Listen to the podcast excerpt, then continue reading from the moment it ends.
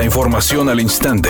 Grupo Radio Alegría presenta ABC Noticias. Información que transforma.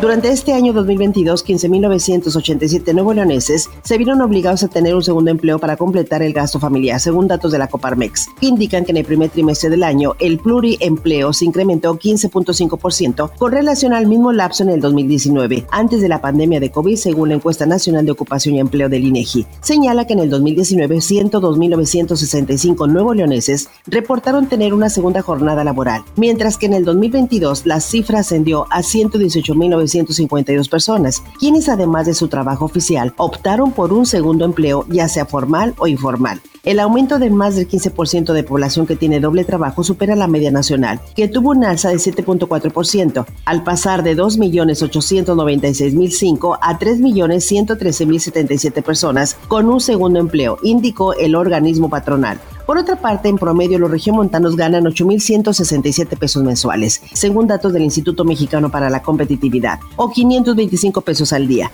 con lo que solventan sus gastos de alimentación, hospedaje, transporte, salud, servicios y diversión. El incremento en la inflación, productos básicos y el alto costo de la vida en la entidad podrían explicar el repunte del pluriempleo, según Cecilia Carrillo, directora de Coparmex Nuevo León. Por su parte, Julio César Arteaga, catedrático de la Universidad Autónoma de Nuevo León, indicó que el trabajo remoto moto ha facilitado este fenómeno, al igual que opciones laborales por horas como las de Uber y Uber Eats. Sería un empleo donde es por horas, por ejemplo, si volvemos a lo del home office, como ya tiene ese tiempo, a lo mejor lo dedica a, a ser conductor en una aplicación o en Uber Eats o en Uber, eh, porque ya tiene ese tiempo, esas dos, tres horas de traslado que antes este, dedicaba, pues a lo mejor eso lo, lo puede hacer, puede dedicar saliéndose de su casa y además hora pico donde la demanda es más alta. Entonces, a lo mejor son solamente dos, tres horas que le genera un ingreso adicional que le permite cubrir estas cuestiones asociadas a la inflación, al incremento en precios.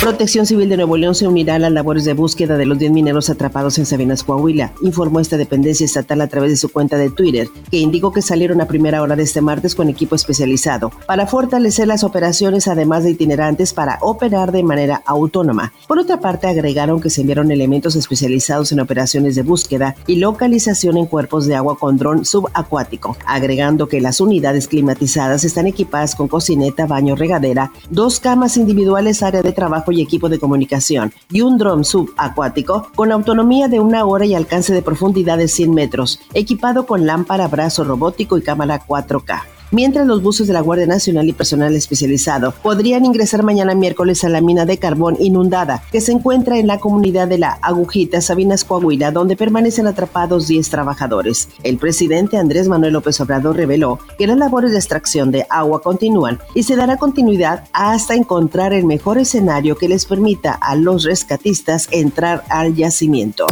Editorial ABC con Eduardo Garza. En medio de la crisis del agua en Nuevo León, la Comisión Federal de Electricidad no se da abasto y está dejando sin energía eléctrica a las empresas y las industrias por lo menos tres veces a la semana, lo que provoca pérdidas millonarias a la iniciativa privada. Lo peor es que la Comisión Federal de Electricidad se cierra al diálogo para buscar soluciones. La Comisión Federal de Electricidad se autollama empresa de clase mundial, pero ni siquiera es capaz de abastecer las necesidades energéticas de la industria en Nuevo León.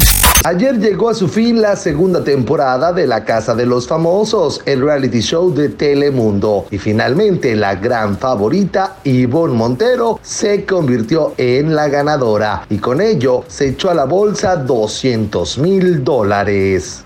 Es un día con cielo medio nublado. Se espera una temperatura máxima de 36 grados, una mínima de 28. Para mañana miércoles se pronostica un día con cielo medio nublado. Una temperatura máxima de 36 grados, una mínima de 22. La actual en el centro de Monterrey, 30 grados. ABC Noticias. Información que transforma.